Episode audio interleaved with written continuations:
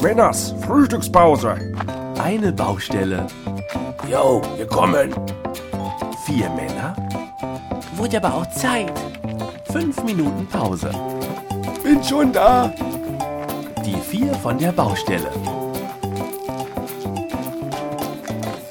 Also, wenn ich sowas hier schon wieder lese. Was denn, Chef? Äh, Das ist so eine Nachberichterstattung über den Präsidentenbesuch vor zwei Wochen. Äh, Was dieser ganze Zampano wieder gekostet hat. An Geld und an Nerven. Da mussten alle Fenster geschlossen werden, Gullideckel wurden verschweißt. Wir können im Prinzip noch froh sein, dass unsere Baustelle hier nicht in Berlin ist. Da war ja alles im näheren Umkreis des Präsidenten quasi auf Eis gelegt. Auf Eis gelegt? Bei 35 Grad? Karl, du weißt, wie ich das meine. Stell dir mal vor, ich wäre als Tourist in Berlin unterwegs gewesen. Äh, Da hätte ich ja noch nicht mal das Brandenburger Tor mir angucken können, weil der feine Herr Obama da vor staatstragender Kulisse seine Rede halten will und die ganzen Security-Leute der Meinung sind, dass ich nichts Besseres zu tun hätte, als den Präsidenten zu erschießen. Naja, ganz unverdächtig sind Sie ja auch nicht, Chef. Was? Wieso bin ich verdächtig? Hamburger oder Bratwurst? Also, äh, Bratwurst.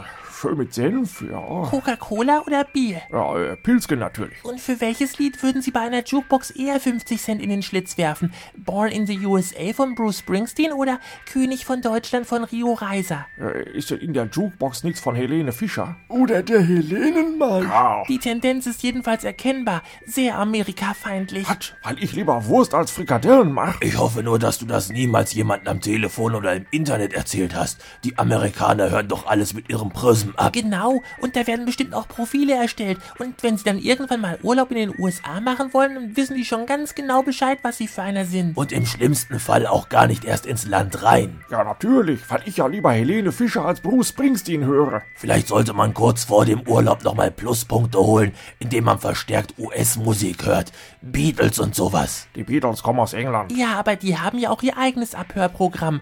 Dann steht man bei denen aber wenigstens schon mal im Plus. Die Beatles hören meine Telefongespräche ab.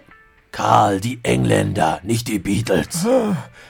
Und wann geht die Fahrt denn los? Was denn für eine Fahrt? Äh, Geht's denn hier nicht darum, dass du in die USA auswandern willst? Karl, das ist doch jetzt nur mal so hypothetisch gesehen. So, ja, jetzt verstehe ich. Ja, bitte. Ja, kenne ich. Mein Nachbar hat auch eine Hypothese auf seinem Haus. Das kommt davon, wenn man sich übernimmt. Also in Augenblicken wie diesen bin ich manchmal neidisch auf die Waffengesetze von den USA. Du beruhig dich mal wieder, Horst. Beruhigen? Ich merke hier lediglich an, dass durch den Besuch des US-Präsidenten der Durchschnittsberliner stark in seiner Lebensqualität eingeschränkt wurde und äh, dann wird mir hier Amerika-Feindlichkeit unterstellt und er da in der Ecke quackt wieder nur dummes Zeug, weil er Hypothek und Hypothese verwechselt. Ich verwechsel hier überhaupt nichts. Hypothek ist, wenn man sich Krankheiten einbildet. Ach, Karl, Hypochondrie. Und bei einer Hypothese wedelt einer so lange mit einer Taschenuhr vor einem rum, bis man einschläft. Und äh, wenn einem dann der Hypotheseur sagt, man solle wie ein Huhn gackern, dann tut man das einfach so. Weil was ein Hypotheseur sagt, das muss man machen. Ach, da habt das doch wieder. Naja, Er tut aber auch immer so oberschlau mit seinen Fremdworten. Abgesehen davon hätte man das Problem mit dem Präsidentenbesuch ganz einfach zumindest abschwächen können. Wie denn das? Nee, es musste doch alles abgesperrt werden, wo der Präsident mit seinem Auto herfährt. Ja, Warum also nicht einfach die Wege verkürzen? Zum Beispiel den Weg vom Flughafen zum Hotel. Den hätte man doch weglassen können. Ja, aber der Präsident muss doch irgendwo schlafen. Der hat doch garantiert die Angela Merkel auch besucht. Da hätte die sich mal keinen Zacken aus der Krone gebrochen, wenn sie mal das Sofa für ihn fertig gemacht hätte.